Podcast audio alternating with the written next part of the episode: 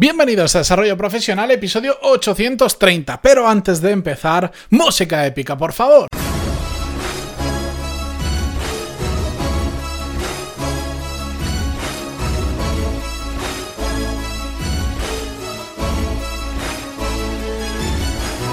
Muy buenos días a todos y bienvenidos un martes más. Yo soy Matías Pantaloni y esto es Desarrollo Profesional, el podcast donde hablamos sobre todas las técnicas, habilidades, estrategias y trucos necesarios para mejorar cada día en nuestro trabajo.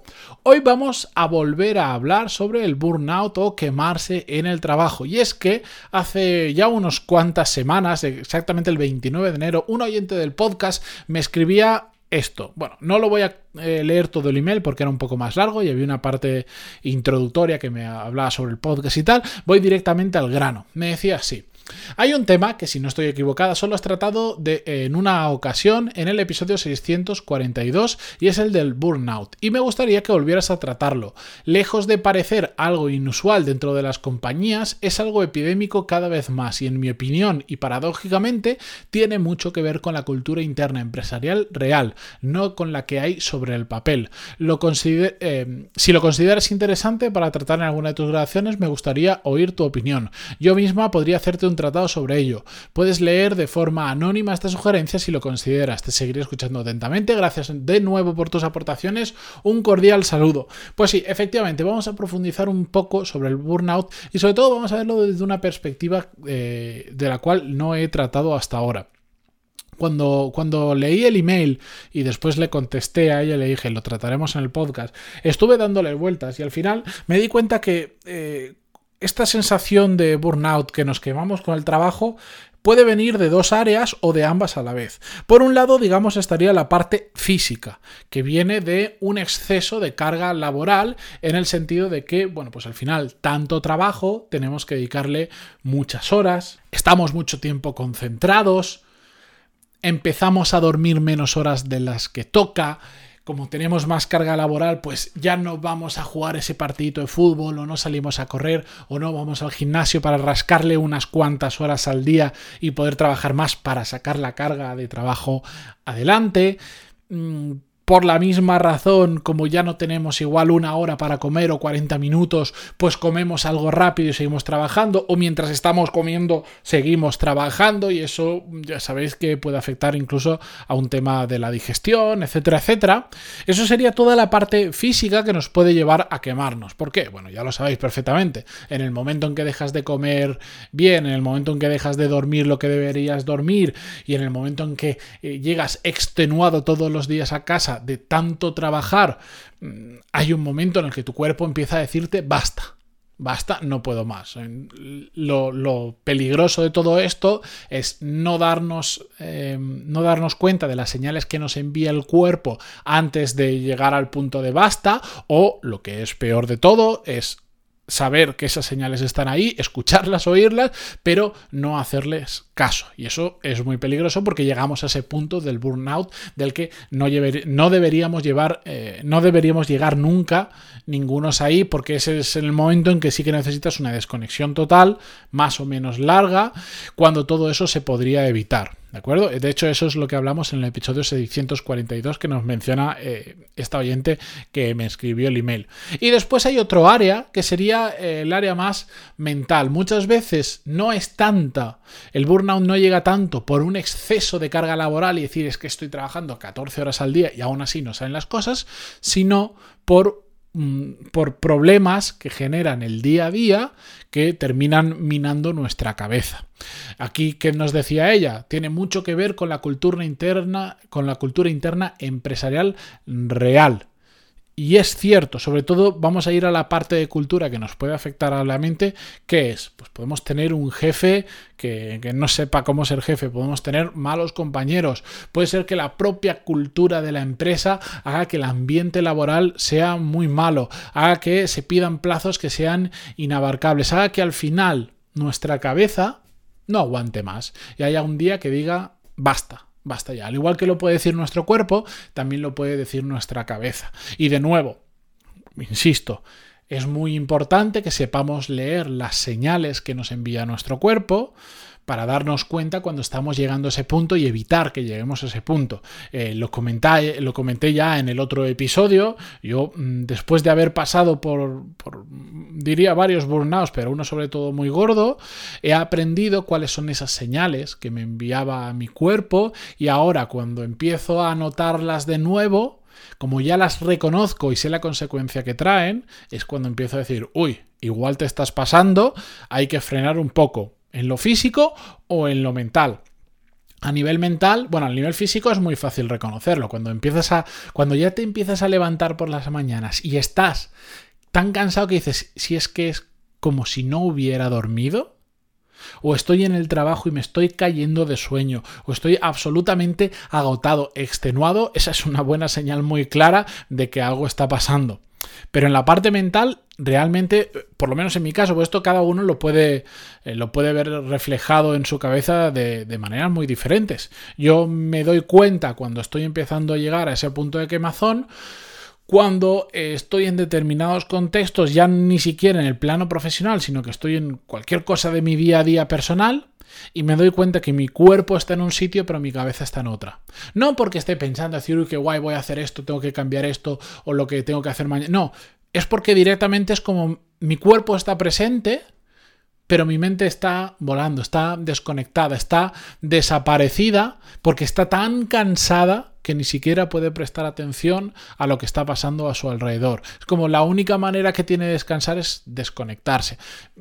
Esto es un sentimiento al final, no, no sé cómo expresarlo eh, perfectamente en palabras para lo que me entendáis, pero es como si hubiera una desconexión entre nuestra cabeza y nuestro cuerpo. Es cuando sientes que aunque tu cuerpo esté presente, tú realmente no lo estás. Pues cuando yo detecto eso, que es algo que, que, yo voy sufriendo de forma gradual y se va intensificando, es cuando digo, ahí va. Igual es el momento en el que tengo que parar. ¿De acuerdo?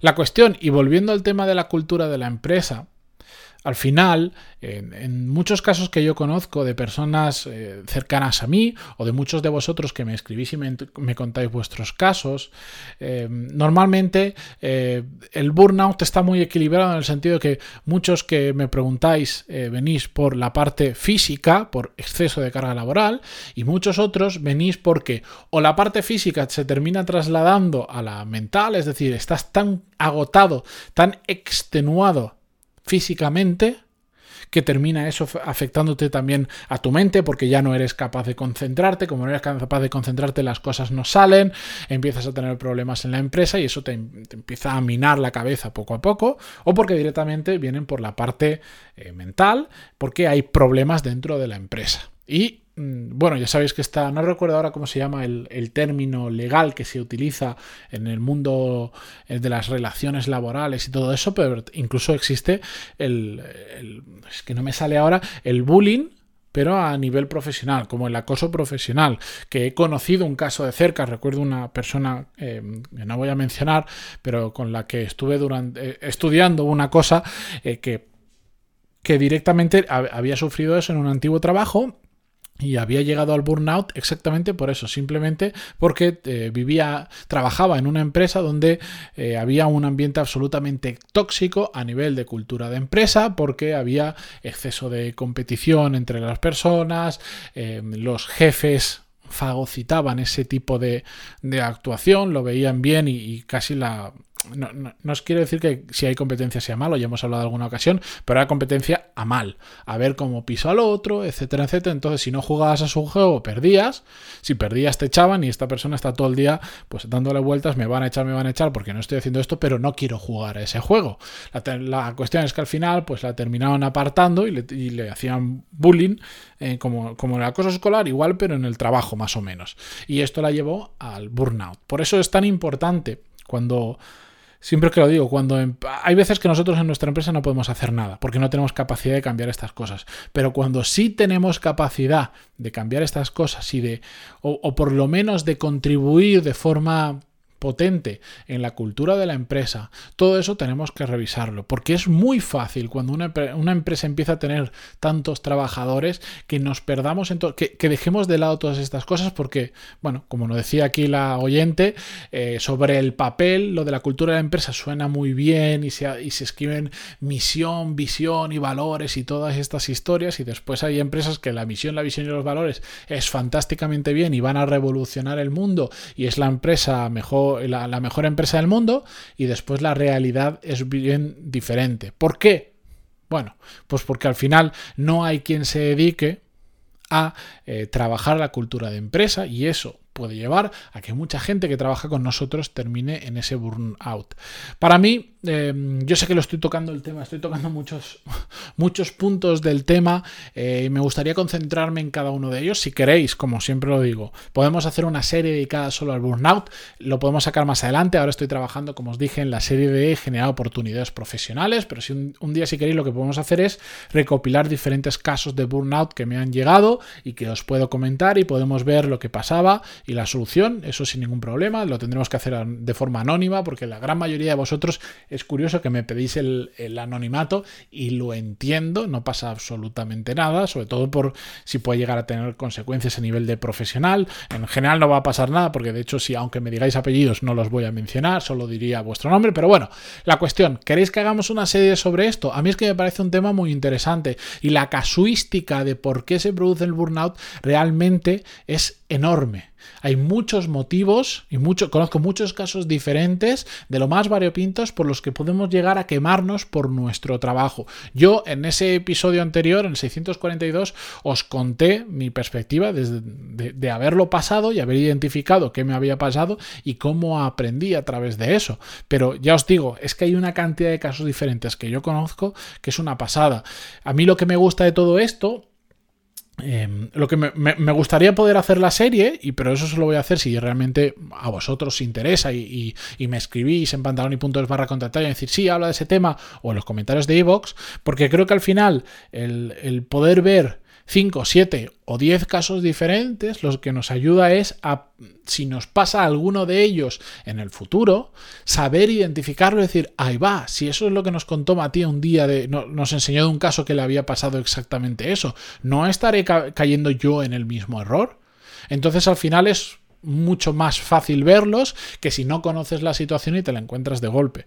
Lo dije hace ya uno, no, no, ah, no hace muchas semanas, es como si mm, al final el camino de cada uno es diferente, pero si te van diciendo cuidado que cuando te encuentres una piedra por el camino, eh, pues con el coche tienes que desacelerar, la, la, la, lo que tengas que hacer, pues si nos explican eso, el día que veamos una piedra en medio del camino, tendremos que improvisar, pero más o menos ya sabremos mm, qué guía seguir para no comérnosla o para no pegar un volantazo suficientemente fuerte y volcar o lo que sea. Es decir, se trata de conocer muchas situaciones para poder identificarlas cuando ocurran y tomar una mejor decisión cuando, cuando veamos que está ocurriendo, ¿de acuerdo? Así que yo lo dejo de vuestra mano. Si queréis que profundicemos en este tema, sobre todo si queréis que veamos ya, ya no vamos a hablar del burnout en general, ya lo hemos hablado varias veces, vamos a ir a casos muy específicos, me escribís en pantalón y barra contactar o eh, a través de los comentarios en iVoox. me decís, oye Matías, no hace falta que me escribáis un parrafón, sí que no, adelante con eso, me interesa la serie, sácalo, lo que sea,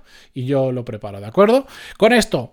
Eh, me voy hasta mañana, no me voy a ir muy lejos porque ya sabéis que estamos de cuarentena, pero mañana volvemos con un nuevo episodio. Muchísimas gracias por estar ahí, por vuestras valoraciones de 5 estrellas en iTunes, vuestros me gusta y comentarios en iVoox y hasta mañana. Adiós.